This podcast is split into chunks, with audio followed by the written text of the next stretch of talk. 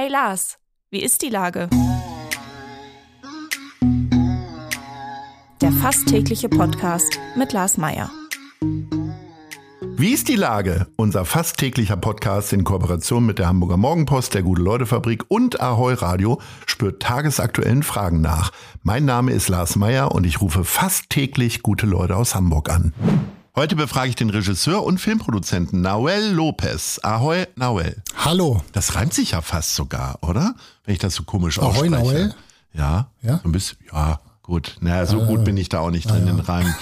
Äh, sag mal, du hast einen Dokumentarfilm gemacht, Dear Memories, über den deutschen Fotografen Thomas Höpker. Das ist gerade in der ARD-Mediathek zu sehen. Darin begleitest du die Kamera, ihn und seine Frau auf einem Roadtrip durch die USA. Du hast ja schon einige sehr, sehr sehenswerte Dokumentationen und Filme gemacht. Ich finde es total schwierig. Ich bin in Amerika auch mit einem Dokumentarfilmer befreundet oder mit einem amerikanischen Dokumentarfilmer befreundet. Ich finde es Wahnsinn, wie ihr immer so auf eure Themen kommt, wo man so sagt, ach, ja klar, natürlich. Wie bist du denn jetzt an diesen Fotografen gekommen? Ja, da muss ich ein bisschen ausholen. Ich habe 2019, nee, 2018 nach einem Thema gesucht, nach einem neuen. Und ich gehe eigentlich immer meiner eigenen Leidenschaft nach. Also irgendwie äh, meistens künstlerische Themen, Musik, Malerei, was auch immer. In diesem Falle war es eben Fotografie, weil ich mit Fotografie aufgewachsen bin, vor allen Dingen mit der Magnum-Fotografie.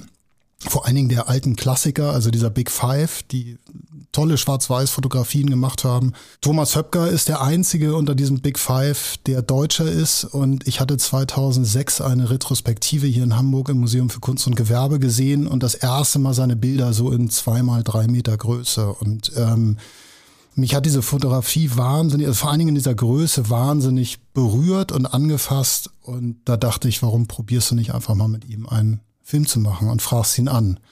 Und das habe ich getan. Da kam sofort auch die Absage, äh, Thomas hat andere Projekte, wird nicht können. Und zwei Wochen später rief dann seine Frau an und lud mich aber ein zu einem Frühstück nach Berlin. Die haben eine Wohnung in Berlin. Die leben eigentlich in New York und waren aber in Berlin und äh, fragten, ob ich vorbeikommen will. Dann habe ich ein bisschen Honig gekauft im Tierpark und, Und den als Geschenk, als Geschenk ums Maul geschmiert. Und wir haben uns sehr gut verstanden. Thomas war relativ äh, ruhig in diesem Moment. Er machte immer mal Fotos dazwischen, streute mal einen Witz ein und seine Frau redete hauptsächlich. Äh, und als wir uns einig waren, dass wir diesen Film machen können, sagte sie, du musst aber wissen, Thomas hat Alzheimer. Und das war für mich ein shocking Moment, weil ich wollte nie einen Film über Alzheimer machen. Mein Großvater hatte Alzheimer. Das ich, gibt tolle Filme und tolle Bücher über Alzheimer. Ich wusste nicht, was ich dazu beitragen kann. Aber im nächsten Moment kam mir dann dieser Gedanke, der Mann, der kollektives kulturelles Gedächtnis geschaffen hat mit seinen Verliert Fotos, verliert sein eigenes. Und da dachte ich, das ist natürlich eine, eine wahnsinnig interessante, ähm, ja, wie soll man sagen, eine wahnsinnig interessante Übereinkunft so dieser, dieser beiden großen Themen. Und ich dachte, das kann man irgendwie vielleicht doch ganz gut erzählen. Fiktionale Filme werden ja bis auf den letzten Ton vorher geplant. Man weiß, wie die Kameraeinstellung ist und so weiter. Wie viel Abenteuer ist denn so ein Dokumentarfilm? Sehr viel Abenteuer, weil du stellst dir vorher vor, was du alles machen kannst und wie es läuft. Und es kommt natürlich genau anders. In dem Falle war es so, wir haben die Reise für März 2020 geplant und dann kam, wie wir alle wissen, die schöne Corona-Pandemie. Wir hatten die Flüge gebucht und alles in die USA und plötzlich gab es keine Flüge mehr und wir kamen nicht rüber und konnten den Film nicht machen. Und der Mann hat natürlich Alzheimer und das ist eine fortschreitende Krankheit und wir haben sehr gezittert, ob man das überhaupt noch machen kann. Und haben zum Glück dann eine Sondergenehmigung bekommen. Ich weiß nicht warum. Wir haben lange gebaggert. Große Journalisten aus Deutschland sind nicht rübergekommen. Wir durften diesen Film glücklicherweise machen. Und dort war natürlich anders, alles anders als geplant. Ja. Wir sind irgendwie in eine völlig menschenleere äh, New Yorker Großstadt gekommen. Wir sind durchs Land gefahren, irgendwie mitten in der Pandemie. Da war einiges los, muss ich sagen. Du hast ja gleich gerade eben gesagt, ich wollte keinen Film über Alzheimer machen. Wie sehr ist es denn nun doch ein Film über Alzheimer geworden oder ist es tatsächlich über einen Fotografen eine Dokumentation? Ich glaube, es ist ein Film mit Alzheimer geworden und nicht über Alzheimer. Ich glaube, es ist ein Film, ein Filmporträt geworden über einen Fotografen und seine Frau und wie so eine Krankheit dann doch irgendwie im letzten Moment so eine Gemeinschaft zusammenschweißen kann, zerrütten kann und alles andere auch. Aber es ist in erster Linie ein Film über den Fotografen Thomas Höpker geworden. Ich habe versucht, aus Archivmaterial seine Stimme nochmal hervorzuholen. Wir haben Texte von ihm äh, herausgesucht. Die haben wir eingesprochen mit einem Sprecher. Er selbst hätte es nicht gekonnt. Wir haben es versucht, das ging nicht. Wir haben in seinem Fotoarchiv rumgewühlt. Ich glaube, wir haben sein Leben, seine Gedanken und seine Idee, wie man Fotos schafft, wie man Momente aufgreift und am Leben erhält über die Fotografie. Das haben wir, glaube ich, ganz gut hinbekommen in dem Film. Bist du jemand, der immer wieder nach neuen Dingen strebt? Also ich sag mal, wenn man dann eine erfolgreiche Dokumentation über einen Fotografen gemacht hat, könnte man ja vielleicht auch nochmal noch eine machen. Also ich sag mal, Dieter Bohlen schreibt ja auch seit vielen Jahrzehnten immer das gleiche Lied. Ja, der gute Fotograf Dieter Bohlen. Wäre noch eine Idee. Äh, nee, ja, also Nee, eigentlich nicht. Also ich suche immer, suche tatsächlich immer was Neues. Ich will nicht sagen, dass ich jetzt gelangweilt wäre, eine neue Fotografendokumentation zu machen. Es gibt wahnsinnig spannende Leute, aber das Genre und das, was mich natürlich interessiert an so einem Film, ist dann so ein bisschen abgegrast. Es würde sich wahrscheinlich irgendwo auch wiederholen, obwohl jede Geschichte anders ist. Also ich gehe schon auf neue Sachen drauf zu. Die neueste Sache ist die Hafenstraße. Wenn man den Newsletter bekommt von der Filmförderung, konnte man sehen, dass du hinter dem Projekt Hafenstraße 87 stehst, neben ein paar anderen. Hafenstraße für die jüngeren Menschen hat nicht nur eine geografische Bedeutung, sondern ist ein tiefer Einschnitt in die Gesellschaft und die Politik hier in Hamburg gewesen. Hast du eine Erinnerung wahrscheinlich kaum, dafür bist du zu jung, aber wie sehr ist dir klar, was das für eine Bedeutung hatte und wie bist du drauf gestoßen auf das Thema?